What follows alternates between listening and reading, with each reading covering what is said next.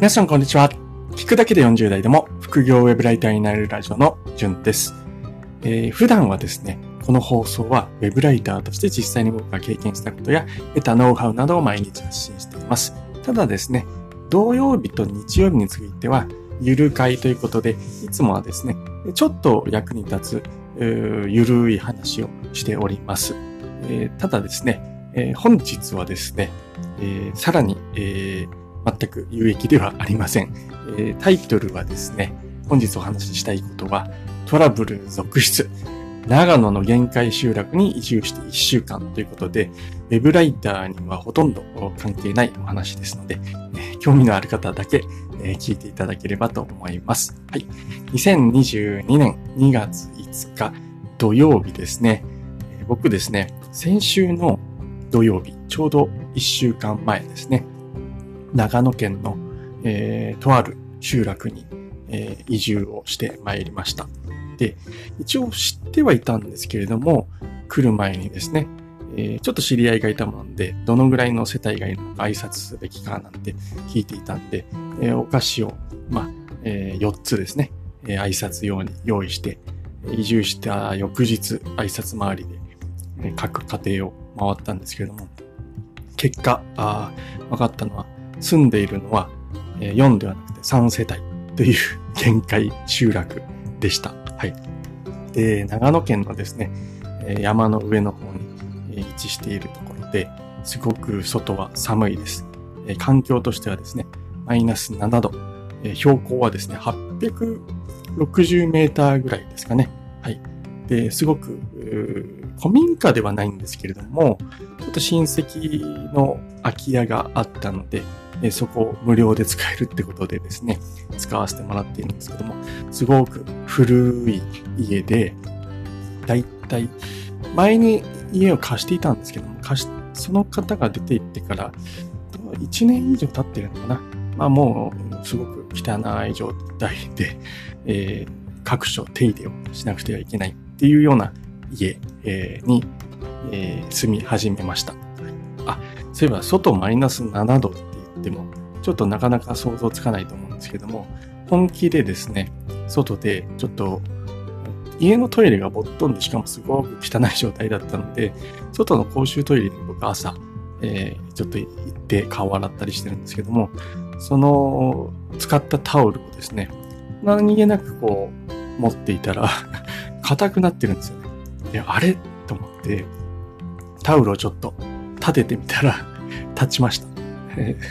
マイナス7度ってそのぐらいです。あと、もう一つ、この間ちょっと話したエピソードで、えー、靴をですね、玄関に皆さん置いとくと思うんですけども、玄関ってすごく寒いんですよね。まあ、古い家だからかもしれないんですけども、その、靴、入れ、置いておいた靴がですね、朝履こうとしたら、なかなか床から剥がれない。なんだと思ったら、凍って床にくっついちゃってるっていう、そんなあこんな で、マイナス7ってそういう世界です。はい。で、あの、トラブルがこの1週間本当に続出しました。まあこれはですね、えー、皆さんに起こるかといったら多分起こらないんですけれども、僕はそういった状況で古い家に引っ越してきたので、えー、まあインフラが終わってましたね。はい。で、まあ移住してくる前に何度かこちらにきながらですね、えー、とななので電気だけは通していたんですけれども、他はですね、まあ、期待していないというか、あの、どうなのかななんて思ってみて、いろいろ 契約とかもしたんでね、えー、水道を通して、ガス屋さんにも事前に連絡をして、みたいな形で、えー、まあ、来てからすぐ使えるようにというふうに準備をしていたところなんですけれども、まず最初に起こったトラブルが、ガス屋さんがプロパンガスを運んできてくれたんですけれども、家の前がアイスバーンになっていて、そのトラックごとですね、あの滑って、うちの壁にぶつかって、物損事故が発生するということがまず起きました。これ僕まだ長野についてない移住途中、移住前日か、だったんですけれども、えー、まあ家の持ち主ということでいきなりなんか警察から電話がかかってきて、えー、持ち主として のなんか、あ人定事項っていうんですかね。あの、名前とか住所とか聞かれて、住所どっちを答えればいいんだ？みたいな、そんな状況でした。はい。で、その後はですね、まあ、プロパンガスは、まあ、無事、その後、ちょっとそのガス屋さんに謝罪されながらもついたんですけれども、あの、水が出ない。なので、えー、そのプロパンガス屋さんがですね、給湯器も一緒につけてくれるんですけども、給湯器が、まあ、動いてるか動いてないかを、ちょっと、えー、っと、調べられない。水を通してみないとわからないってことなんですね。で水道は回線したのに、なんで通んないんだろうなと思って、で、市役所の方に電話したところ、まあ、あの、水道は、まあ通してますと。ただ、家の部分ですね、えー、道路から、まあ、家に入り込む。分、そこから先は家のところなので、我々としては、ま、責任持てないということで、今度水道屋さんに頼まなくちゃいけないなということで、まあちょっと、じゃあ水道屋さんちょっとわからないんでおし、紹介してくださいって言ったら、まあ2件ぐらい紹介してくれたんで、その水道屋さんにすぐ電話して、で、見てもらったら、まあ凍結していたり、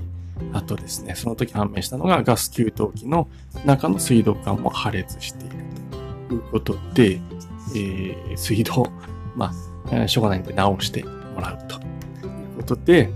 で、まあ、水はもう通りましたよってことだったので、じゃ今度ガス屋さんに電話して、はい、えー、今度は給湯器壊れてるんで、直してくださいって言ったら、給湯器がありません。コロナ禍で新品の給湯器が手に入るまでは、だいたい3ヶ月待ちです。ええー、って 3ヶ月間お湯ねえのかとかちょっと思ったんですけれども、あの、安心ください。えー、中古がうちで準備できるので、えー、無料でですね、えー、ただちょっと時間かかってるんで待ってください、みたいな話なんですけど、結局ですね、その後もですね、えー、なんだかんだ言って、やっぱり中古のやつは手に入りませんでしたとか言われて、うわーとかでも そんな状況です。まあ、ただ、古い家なんで、倉庫にですね、給湯器が一つ古いの置いてあったのをちょっと思い出して、これ使えませんかとか言ってお願いをしたところ、ちょっと調べてみますって言って、また給湯器をつけてもらって、はい、あもうしつこいですね。あの、ここでまた水道が通らないっていうトラブル。もうなんじゃこりゃーって感じで、また今度水道屋さんに来てもらって、えー、いや、ようやくですね、昨日おお湯が出るようになりました。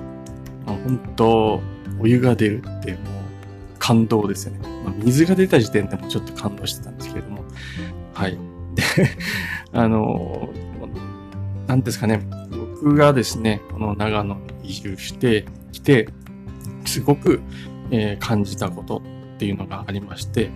一つ目はですね、水と人、電気っていうのは本当にありがたい存在だなっていうことが一つ。はい。あとですね、え、僕はですね、あの、まあ、ともすれば一人で、まあ、家族は別としてですね、えー、生きているなんていうふうに思っていたこともありますし、これからはですね、地方移住して一人で生きていくんだ、一人の力で生きていくんだ、なんて思っていたんですけれども、いやいやいやいやって、地方来て余計感じるのは自分は一人では生きていけないっていうことを 感じてしまいました。あの、気合でね、サラリーマン辞めて、一人の力で生きていくんだ、なんて、もう、アホかって話ですよね。あの、いきなり、えー、来て、気づきました。都会にいると当たり前すぎて、人に助けられてるってことが全然分かってなかったんですけども、本当にこう、このボロ屋に移り住んでからそれが実感できるようになりましたね。水道が通るのは水道屋さんであったり、市役所の人が水を通してくれているからだとかですね。ガスが使えるのは、プロパンガス屋さん、まあ都市だったら都市ガス、そういった人たちがしっかりとメンテナンスをしてガスを持ってきてくれている。えー、そんなあお湯が使えるのは、まあ、給湯器を設置してくれる人がいて、それをメンテナンスしてくれる人がいるからだと。これ、どれ一つでですね、あの、なくなっても自分じゃなかなか、えー、できない。少なくとも、まあ、昨日までの僕には直したりすることができなかったっていうところで、あの、すごく気づきました。地方移住で一人で頑張ってくって気合い入れてる人はですね、ぜひそこら辺、ちょっとは参考になるのかなっていうふうに思います。あとですね、ちょっとこっとだけウェブライターに役立つ話として、あの、長野県限界集落で今光も通っていない状況でなんですけれども、それでもですね、ウェブライターでやっていくことはできます。はい。実際、毎朝ですね、僕はライティングにちょっと時間を使っています。ちょっと以前より今現在はですね、家の片付けだなんだっていうことで、あの時間を取られてしまって、ライティングに、え、避ける時間が少し減っちゃっているのは正直あるんですけども、まあ、これ、家がですね、落ち着けば、まあ、何のことはなく普通に仕事ができるなっていうふうに思います。あとですね、本業の方も今まだ会社員としてしばらく残っていてやっているんですけれども、それも全く問題ほぼなく仕事できてますね。一応来週はですね、ちょっと、えー、まあ、出張という形であの東京出たりするんですけれども、まあ、これはちょっとどうしても会う必要があるということで、えー、出張という形で長野から東京に 行くっていうような感じで、なんか普通にこう、仕事できちゃってますね。はい。なので、ちょっとした地方移住、僕みたいに本当限界集落とかですね、そういったところじゃないっていう人ですね、の地方移住であれば、おそらくですね、超余裕でできるのかなっていうふうに思います。もちろん仕事によってはですね、その、なんですかね、都市部じゃないと難しい仕事とかっていうのもあるのかもしれないですけども、まあなんかもうそういう時代でもなくなってきたのかなっていうふうに、えー、思います。はい。ぜひですね、地方移住したい人は、えー、家でできる仕事を、まずは始めてみる。副業ですね。はい。えー、を始めてみるのがいいのかなっていうふうに、えー、思いました。はい。それと、あ、もう一つ気づきがあって、えー、生活費が冬は高くなりそうなので、えー、暖かいところの方がもしかしたら、生活コストは抑えられるのかもしれないなっていうふうに思っております。灯油代、えー、電気代、結構バカにならないですね。特に灯油と電気ですね。えー、灯油はまあちょっと大体想像はついていたんですけども、電気、水道管が凍っちゃうので、こう、温めておく必要があって、そのサーモヒーターですかね、水道管を温めるやつが結構値段かかるらしいんですよ。なんか普通に1ヶ月3万円とかってかかる。ええーって感じで、ちょっとビビってるんですけども、はい、そんな感じなんで、夏頑張って節約しないと、ちょっとうちの家計やばいななんて思いつつ、えー、はい、えー、本日の話は、えー、すいません、えー、長野移住してトラブル続出というお話をさせていただきました。まだまだ実はトラブルあるんですけれども、あの、ちょっと長くなりすぎるので、えー、ちょっと工夫して、えー、明日またお伝えできればな、なんていうふうに思っております。えー、全く役に立たないお話だったかもしれないんですけれども、はい、えー、最後まで聞いていただきましてありがとうございました。それではまた明日お会いしましょう。じゅんでした。ではでは。